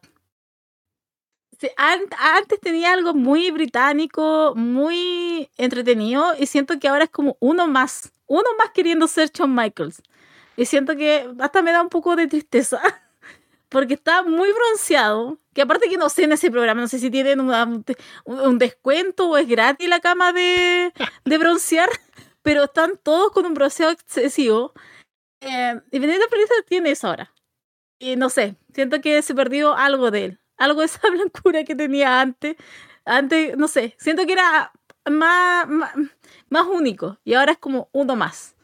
Pero bien por él, está ganando por lo menos, está haciendo cosas, pero siento que es otro más. Cuando salió Vince McMahon la primera vez, hubo mucha gente que ganó. JD McDonough, Nathan Fraser, Axioma, porque es gente que luce en el ring. Y siento que hasta cierto punto Shawn Michael todavía respeta eso. Pero ahora con la venida la llegada otra vez de Vince McMahon y que esté manejando las cosas, siento que nuevamente esa gente va a volver a perder. Ya está pasando creo que con JD, va a pasar eventualmente con Nathan Fraser, va a pasar eventualmente con, con Axioma. Netamente por la manera en que lo usen. Eh, encuentro que eso es un poquito de lástima. un poco, me da un poco de pena, pero así es la cosa en la W. Pero quería solamente hacer ese alcance con Nathan Fraser. Ojalá recuperara su identidad, porque siento que ahora está como perdido en la cama de bronceado. Pero ojalá la supere y, y vuelva a hacer lo que no sé, hace un año era, cuando recién llegó a NXT, honestamente. Bueno, hablando de lo de Rush, ya la semana pasada comentábamos su salida de AAA, el comunicado que mandó con su padre. Em, y bueno, ahora toma esto otro matiz al pensar que, bueno, si Rush se queda con AEW, evidentemente tendría problemas para trabajar un show de AAA como es Triple Manía. Pero si viene el fin del contrato de Rush con AEW y quiere explorar sus posibilidades, eh, parece que estaría pensando tal vez un salto a WWE, ¿no? A ver si WWE están interesados en él. Pero ya hablábamos eso también hace un rato en Florida Extra, de que el estilo de Rush se vería bastante disminuido en WWE, ¿no? Porque no le dejarían hacer combates del estilo que suele hacer, lo pondrían como, lo encasillarían en el estilo de WWE, ¿no? Como que es el, dominio del heel, pero sin mucho, mucho espacio para que haga cosas de, que son diferentes a los combates regulares. No es tampoco alguien que sea físicamente imponente como para salir ahí a matar gente como hace en AEW y que se venda de esa manera como un tipo tan intocable. Entonces, no sé si le conviene irse a WWE. Eh, ya lo dije, le convendría eh, si, el, si el dinero que le ofrecen es mayor, pero habrá que ver. Ya hablábamos también de cómo Rush vino básicamente a tomar el puesto de Andrade cuando Andrade tenía problemas y ahora que Rush parece que es el que se va, Andrade vuelve, ¿no? Y a ver si eso es como un ciclo que no termina. Ciclo sin fin. Es que ayer cuando atacaron a Andrade, eh, House of Black, yo creí que iba a aparecer Rush con los otros que tiene, eh, amigos, y que iban a salir a defenderlo a hacer algo, pero no aparecieron, entonces no sé cuál será el estado, el estatus. Vi que en la mañana fue papá otra vez, así que asumo que estar en el parto de su hija en vez de ir a ayudar a Andrade. Eh, pero em, no lo sé, o sea, como te, te, acabo de decir, o sea, Dragon Lee está. A mí me encanta Dragon Lee. Y llegó con todo este nombre remumbante, Dragon Lee en NXT, pero se ha perdido, o sea, está totalmente ido hacia atrás. Como estaba contando, estaba detrás ahora de Nathan Fraser. Entonces, no lo sé. creo que, insisto, creo que a Ruch le conviene quedarse en AEW, eh, seguir haciendo como lo estaba haciendo hace poco, que estaba calladito, trabajando, haciendo lo que él sabe y nada más. Pero creo que de un tiempo a esta parte incluso ha estado pidiendo como campeonatos.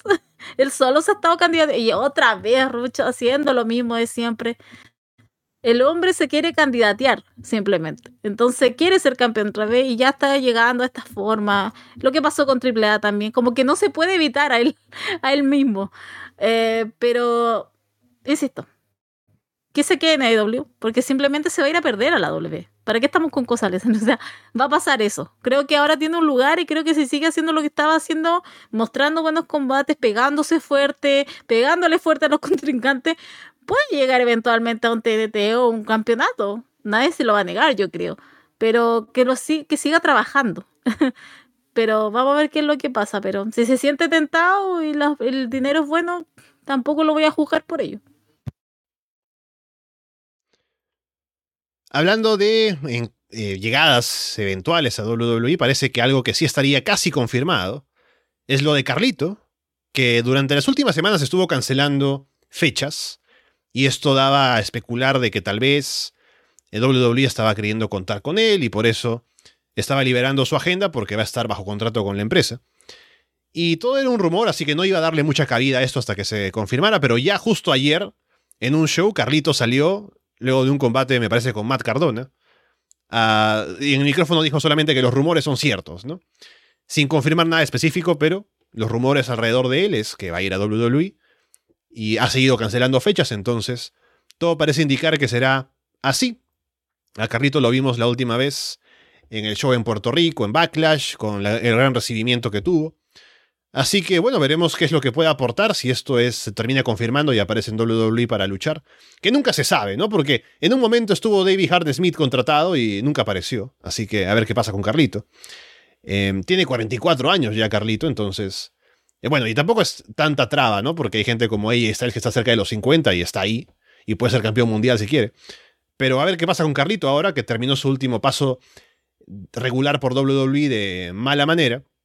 Y ahora, muchos años después, estaría con chances de regresar y a ver qué tanto es lo que puede aportar en esta etapa de su carrera que lo mismo estaba pensando, o sea, la última vez igual salió como mal.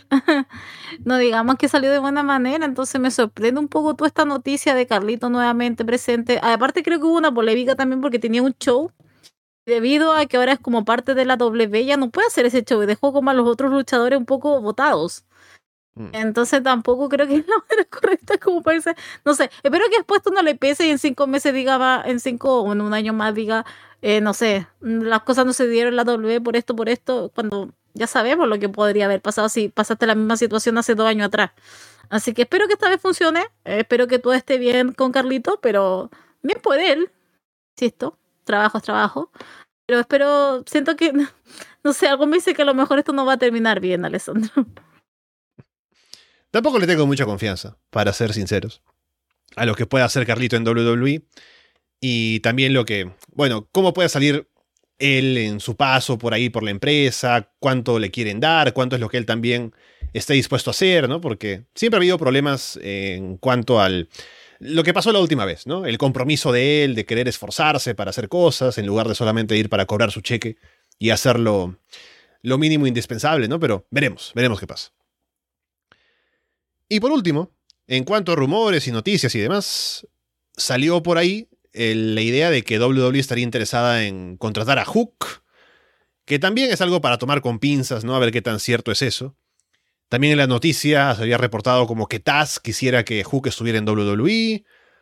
Em, pero es raro pensar en eso, ¿no? No sé qué tanto, no sé cuál es el criterio que tendría Taz en cuanto a esto, pero Hook tiene un espacio bastante bueno en AEW algo que por el tipo de luchador, por el tipo de personaje que tiene, por también el físico que tiene, no sé si en WWE tendría igual ese espacio, si los venderían de la misma manera como lo han vendido en AEW, que ha sido bastante fuerte. Y también el hecho de que Taz trabaje en AEW. Mm, no sé si querría él quedarse trabajando en, en AEW mientras que su hijo se va por otros lados, que también puede ser. En el caso de Fit Finley, por ejemplo, él sí quiso que su hijo estuviera en New Japan en lugar de trabajar en WWE, donde él trabaja, porque le parece que era mejor para su carrera, o le parecía.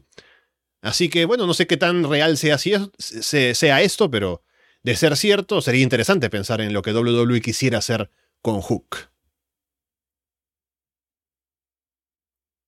Call me crazy. Siento que Shawn Michaels sabría qué hacer con Hook. Solamente lo mandaría en NXT no se que en Ronnie y SmackDown, pues siento que ahí se perdería un poco más. Pero siento que con Shawn Michaels atrás creo que le podría dar algo. No, no lo sé, no sé cómo explicarlo, pero solamente tengo, tengo ese, ese presentimiento con respecto a Hook. O sea, yo creo que son simplemente rumores, no sé de dónde habrá salido, honestamente, hasta creo que puede ser Uncle Dave, por lo puedo haber dicho, no sé, eh, porque lo encuentro tan extraño, pero mm, es eso, o sea, dudo que Hook realmente quiera ir con él. pero, o sea, quería ir con ellos. Una, porque creo que he escuchado bastante la W. Eh, también tiene un físico que no lo ayuda mucho, honestamente. En el prototipo, que ya sabemos que le gusta al viejo Vince, al viejo cochino. Eh, pero rumores son rumores nomás. Pero bueno, vamos a ver qué es lo que pasa. Pero creo personalmente que John Michaels podría saber qué es lo que puede hacer con Hook. Pero lo dejaría ahí. Simplemente ahí. Bueno, vamos brevemente con lo que dejó eh, WWE en sus shows semanales, que bueno, están construyendo el camino al Money in the Bank. Empecemos con lo que ya también estábamos comentando la semana pasada en cuanto a los títulos en WWE. Ya no hay títulos femeninos de Roy SmackDown. Eh, la semana pasada le habían presentado a Asuka el título femenino de WWE, que era básicamente una copia del título mundial de Roman Reigns, el nuevo, el amarillo. Y ahora hay un nuevo cinturón para Rhea Ripley, que es el título mundial femenino de WWE, que es la copia del título mundial que tiene Seth Rollins. Así que bueno, la creatividad cero, ¿no? Pero estamos ahí con nuevos cinturones para las mujeres en WWE. Sí, está bonito. Pero no sé, no hay colores. ¿Por qué no son negros los de, los de hombre y los de las mujeres, sea uno rojo y el otro azul? O viceversa, o no sé. Eh, la cuestión es que la W tiene que estar un poco grande, pero encontré bonito eventualmente.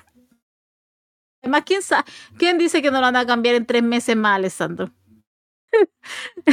Creo que está como a la chuña el tema de los títulos a esta altura, eh, pero aparte, ¿qué me sirve que tenga nuevo cinturón Real Ripley si no veo que esté enfrentada a nadie? Siento que es como que no han hecho absolutamente nada con Rhea Ripley. Solo está pegada con Dominic, que no me quejo, ha sido muy entretenido, por lo menos hasta que lo que veía estaba entretenido. Pero igual la mujer necesita rivales. no sé, podrían eh, ver algo por ahí, buscar a alguien por ahí, pero bonito el título. Me gustaría que lo defendiera o por lo menos surgiera alguna historia. Tuvimos una promo entre Seth Rollins y Finn Balor, armando el combate ya para Money in the Bank. Que un poco sacando el pasado que tienen, ¿no? especialmente ese combate que tuvieron por el primer título universal que ganó Finn, lesionándose. Y Finn Balor hablando, ¿no? Que quisiera tener ese Finn Balor en Money in the Bank, en lugar de este, que es una versión reducida en sus palabras, ¿no? Así que a ver si tenemos a Finn Balor como The Demon en Money in the Bank, pero preferiría que fuera no el demonio, sino de pronto que viniera más agresivo, no solamente siendo él mismo, pero presentándose tal vez de una manera un poco diferente. Pero está confirmado ya el combate por el título mundial, que es Rollins contra Valor en Money in the Bank. Em, ¿Qué pensaste de este segmento, Alessandro, con esa, con la gente cantando la, la melodía de Seth Rollins? Ocho minutos y no se callaron. Uh, ¿qué, puedo decir? ¿no? El público de WWE no me representa, evidentemente. Eh, porque no sé, o sea, tal vez, ¿sabes? Hay esto, lo he comentado antes en algún programa, ¿no? Existe la psicología de masas, ¿no? De pronto, porque cuando hay una huelga, uno no se, como que se desconoce, ¿no? Y se pone a quemar llantas y a romper paredes, ¿no? Y a, a pintar grafitis, ¿no? Algo que nunca haría si estuviera solo, ¿no? Pero de pronto, siendo parte de una multitud, uno cambia su personalidad, ¿no? Así que no sé si yo voy a un evento de WWE y de pronto me entra algo en el cuerpo y tengo que decir, oh, con Seth Rollins, ¿no? No creo que eso llegue a pasar, porque tengo, tengo principios, ¿no? Pero sí, odio eso, odio mucho la canción de Seth Rollins, Paulina.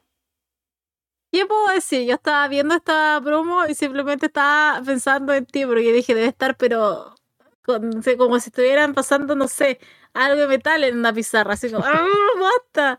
No se callaban nunca. Eh, es que yo, o sea, ya está bien, entiendo el punto de Seth Rollins, pero si es que llegara a pasar, porque aparte Money in the Bank es en Londres, ya, si no lo va a aprender con Braun Breaker, se supone que él quiere sacar como el demonio en Finn Balor, denle el título entonces a Finn Balor. Se acabó. Se acabó aquí y ahora. Si lo estás buscando, lo estás pidiendo, y más encima estás en casa de Finn Balor, o semi casa de Finn Balor que hay todo un tema político, no sé. Pero si está como cercano y como con gente eh, que ama a Finn Balor, lo adora por sobre todas las cosas, y que lo más probable es que ese día igual estén cantando la canción de Seth Rollins, pero claramente van a estar con más con Finn Balor, eh, denle el título ese día. ¿Ya? O sea, no me hagan el tease para que después aparezca de demonio y de nuevo pierda, que tampoco me sorprendería porque ya ese personaje no es nada. Eh, pero me permite ilusionarme un poco, pero es solo eso. O sea, yo honestamente no creo que Finn Balor le gane, pero hay condiciones y hay un contexto que sí podría ser como muy grandioso para que Finn Balor ese día se corone. Después tuvimos el combate de Kevin Owens y Sami Zayn contra Imperium, en este caso Gunther y Ludwig Kaiser, porque Giovanni Vinci sigue lesionado luego del ataque de Matt Riddle. Y estuvo bien el combate, con Sami ganando al final sobre Kaiser. Así que bueno, poco más. Un buen combate ahí por. Eh, bueno, entre parejas, que no era por el título. Eh, no, estuvo entretenido, nada que decir. Kaiser, bueno, tenía que hacer lo que tenía que hacer. el pillarse el pin. Eh, lo de Matt Riddle ya está bien. Asumo que será el enfrentamiento para Money in the Bank. creo que Walter no tiene a nadie para Money in the Bank, ¿cierto? De momento no, todavía. Ya, entonces yo creo que eso a lo mejor se lo saca mañana, eh, mañana lunes en Raw. Eh, ah, bueno, pero sería Riddle, ¿no? Creo que Riddle es el indicado. No estaba anunciado, pero sí, sí, sí, sí.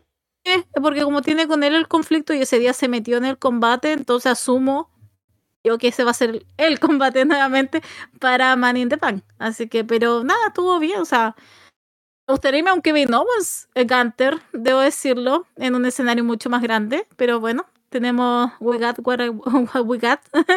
Así que vamos con Real, pero no sé, o sea, hay algo en la vuelta a Real que no me ha gustado, que no me ha atrapado, que no vuelve Randy Orton, lo extraño. Decirlo. Londres se han sentido un poco vacíos. Hace harto rato se han sentido vacíos sin Randy Orton. por lo menos tener una noticia más certera acerca de su estado de salud, pero nada. Al menos por ahora, con, lo que estoy diciendo de Matt Riddle, como que no sé, me ha decepcionado bastante y no hay algo que se perdió en él, debo decir. Pero bueno, será el combate de aquí a Money in the Bank, porque no creo que Gunter se quede sin combate para, para ese día. Sí, seguramente será Riddle, como ya vamos comentando. Otro combate que se armó para Money in the Bank que está interesante es Cody Rhodes contra Dominic Mysterio. Así que eso está divertido. Veremos cómo sale. A ver si Cody sigue vendiendo lo del brazo, que sería como la justificación como para que Dominic le, le dé pelea, ¿no? Porque están como en niveles diferentes de cómo se venden en, en el Kayfabe. Así que por ahí puede tal vez ir la cosa, pero el combate en sí mismo está seguramente divertido para la reacción del público, sobre todo también allí en Londres. ¿Sabes qué? Hace unos días leí, bueno, cuando se oficializó esto, leí así como este combate es para, para saber qué le da más vergüenza a su papá. Y sabes qué? Desde ese día que no me puedo sacar ese comentario de la cabeza. No sé qué pensar con lo de Cody Rhodes. O sea. Ah, ¿Sabes que Hace un tiempo lo veía como tan, ya, ok, vamos a aguantar un año más a Roman Reigns de campeón y obvio porque Cody este es el camino realmente para Cody Rhodes, no lo sé. Eh, vamos a ver qué es lo que pasa. Dominic Mysterio para mí es como mi favorito en el combate. Yo lo siento mucho, Cody Rhodes. Tengo tu polera, pero aquí estoy con el, con el hombre misterioso. Así que vamos a ver qué es lo que pasa ese día. Pero insisto, no, no sé qué pensar de este combate, Alessandro, porque hasta de repente siento que ni siquiera se va a dar. Están jugando con nuestra mente. Habrá que verlo cuando llegue. Que no falta mucho para Money in the Bank. Ahora. eh, bueno, ¿para qué, ¿para qué dije esto? No voy a ponerme a buscar cuándo es. Pero no falta mucho, según recuerdo. Así 1 que, de bueno, julio. El primero, ¿no? Dos semanas más. Cierto, Sí, cierto. Sí, acá más. está. Acá está, acá está. Es verdad. Luego tuvimos una promo entre Becky Lynch y Zoe Stark. Que quería comentar porque Becky se maneja bien en la promo, como siempre, ¿no? Pero, ¿sabes Zoe Stark?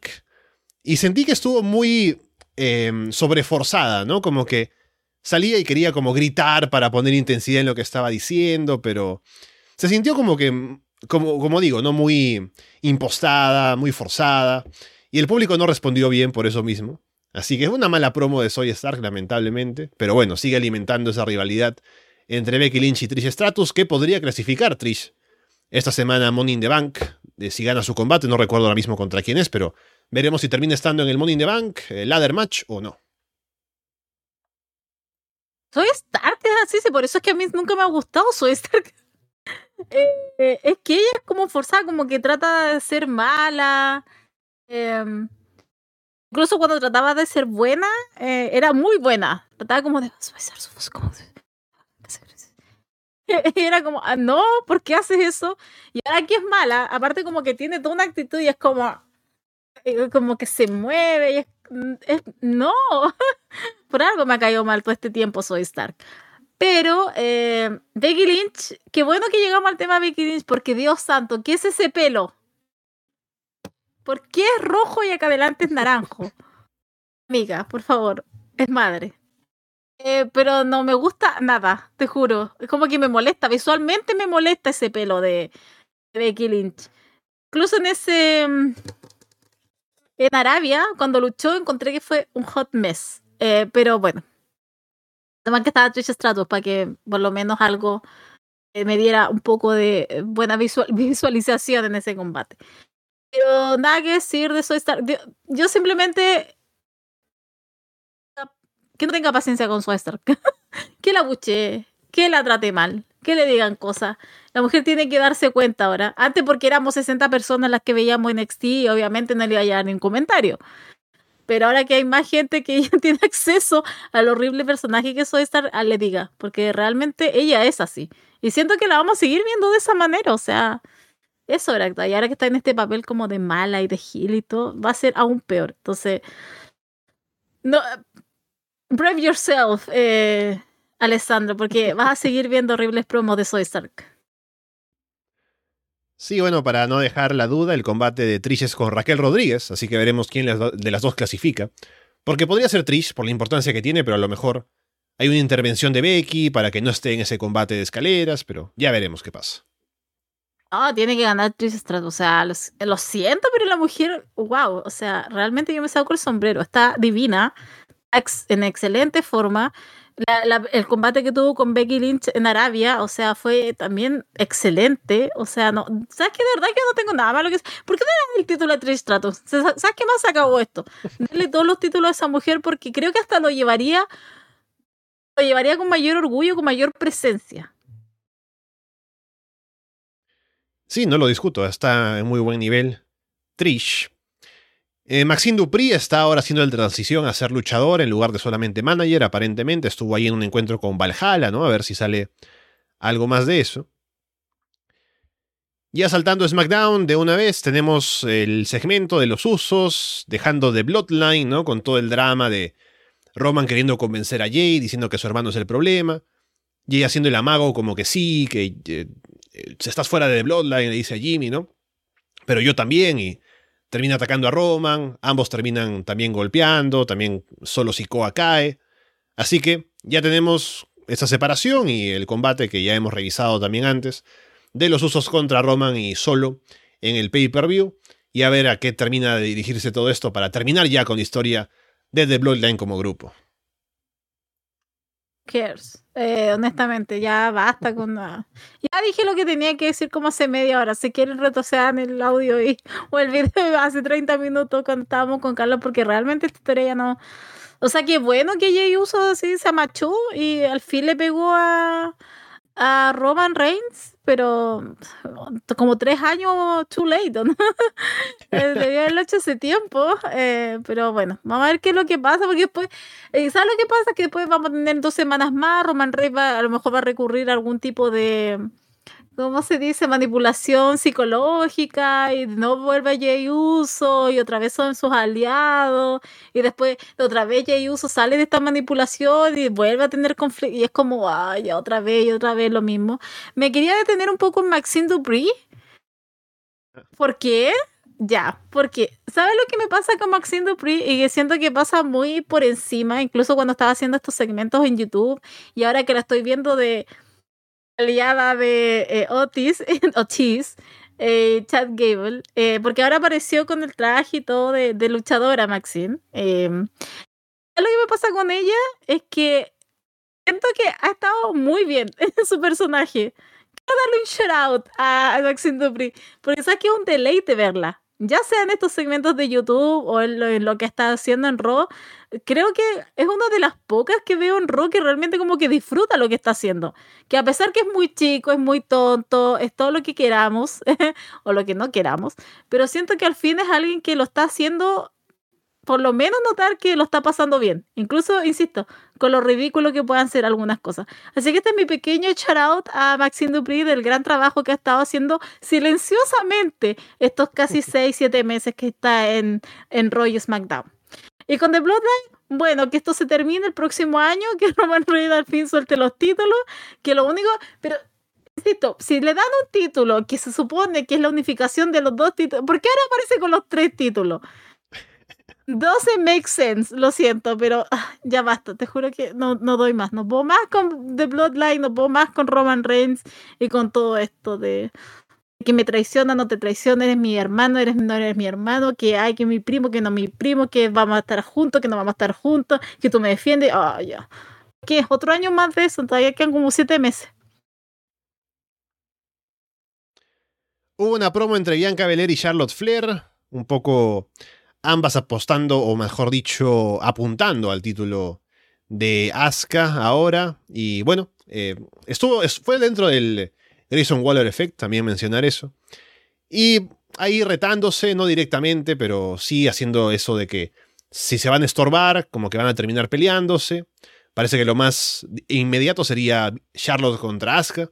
Pero a ver cómo encaja Bianca en esto también y es un combate que no se ha dado antes, según recuerdo, y que es un combate grande, así que estaría bueno verlo en un momento, pero también eso hace pensar en cómo se vende el personaje de Charlotte, ¿no? Que es babyface supuestamente, pero nunca da la impresión de ser babyface.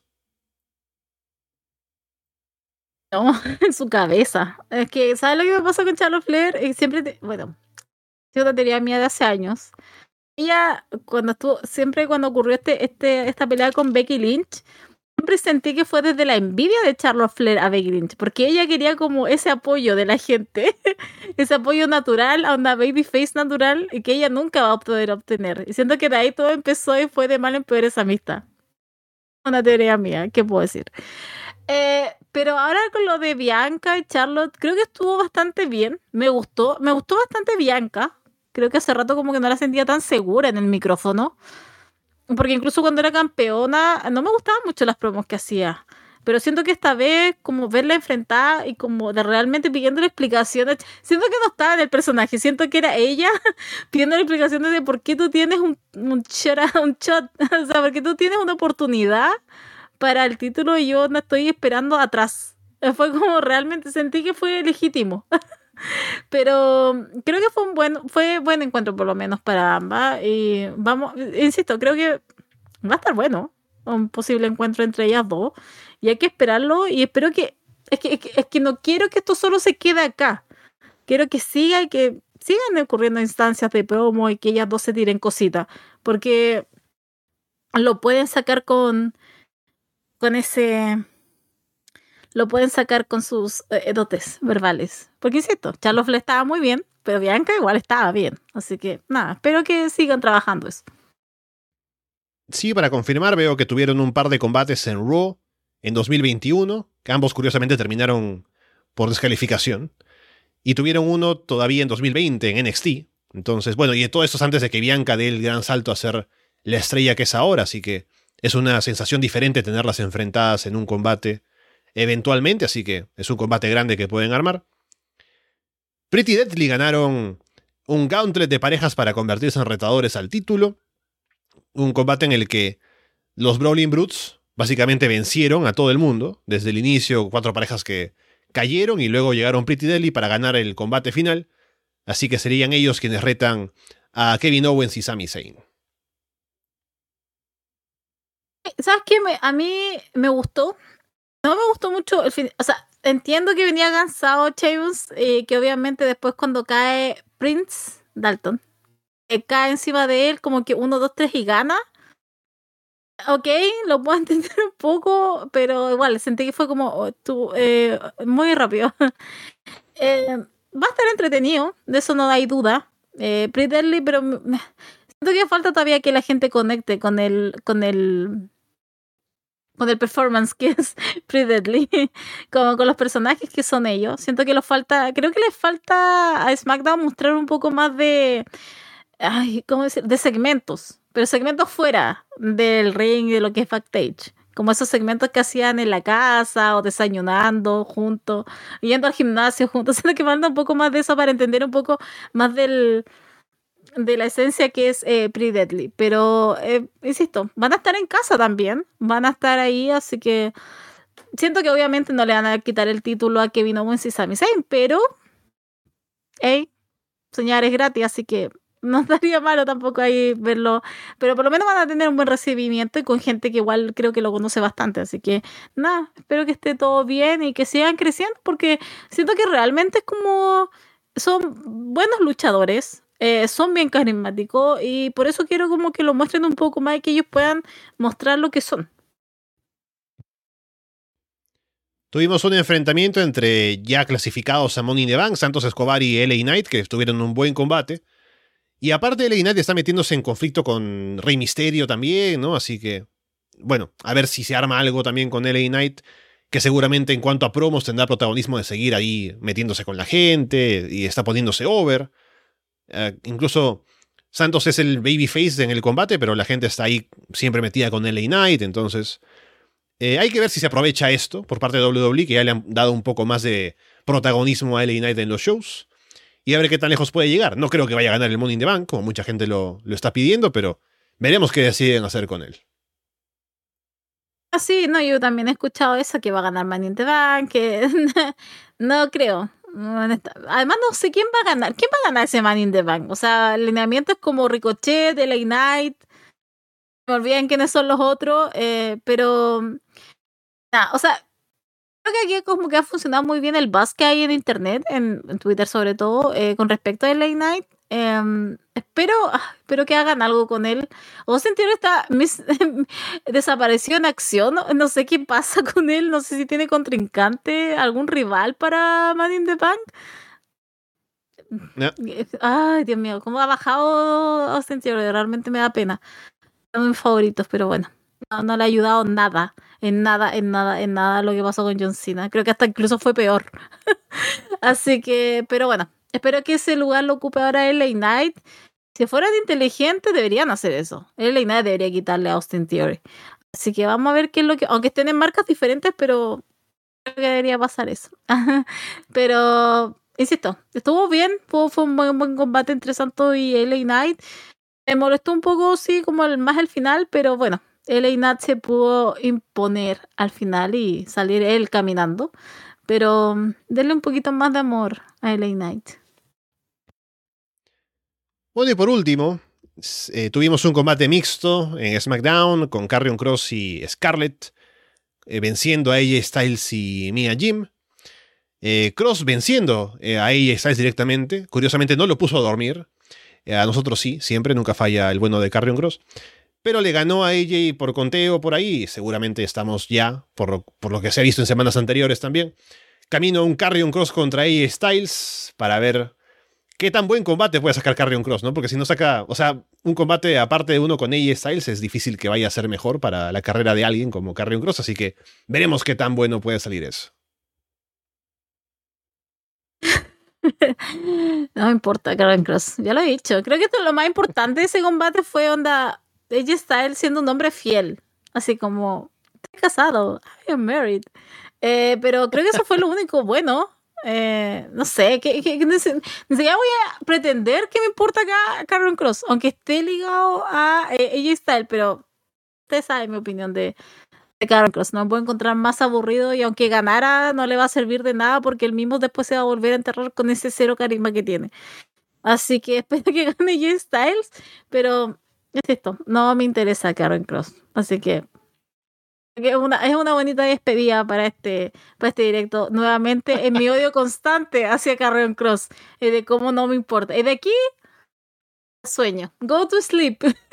Porque realmente, eh, qué flojera hablar. Qué pereza hablar de Carrion Cross. Y bien por ahí está él, un hombre fiel, un hombre dedicado a la familia. Y con un hermoso pelo. ¿Qué más podemos pedir? Bien, con eso entonces cerramos esta edición del directo. Hemos hablado de varias cosas como siempre, nos hemos pasado un poquito de la hora, pero no pasa nada, estamos aquí para cubrir todo lo que haya que cubrir de lo que pasa en el wrestling. Y ya como iba diciendo, la próxima semana puede que no haya directo debido a Forbidden Door, pero ya veremos cómo se organiza todo en la agenda de Arras de Lona, que tenemos varios programas que han salido en la última semana, con Florida Vice en el Patreon, Monday Night también. También aparte, en abierto hemos hecho el Florida Extra, ahora hablando de Collision. Aparte tenemos también de la semana pasada el programa de La Casa de los Horrores. Sabemos que esta semana viene Florida 2.0 con el Second Coming, ¿no? Así que varias cosas como siempre en Arras de Lona. Así que agradecemos a la gente que nos escucha, a la gente que nos apoya en el Patreon también. Y estén atentos a todo lo que viene ahora en esta semana, que también vienen cositas como siempre en el programa. Y bueno, Paulina, estaremos Posiblemente no la próxima semana, como ya decimos, pero te escucharemos junto con Andrés hablando de NXT. Y ya para la una próxima, aquí siempre comentando lo que pasa en las luchitas. Sí, eh, muchas gracias por escucharnos a todos. Nuevamente he vuelto. Eh, por esta semana, la próxima, bueno, esta que viene, esta que va a pasar, nos vamos, vamos a volver a encontrarnos porque yo creo que va a ir, eh, va a ir en abierto el, o sea, el Florida 2.0 Second Coming, como para que la gente recuerde que hay un programa llamado NXT.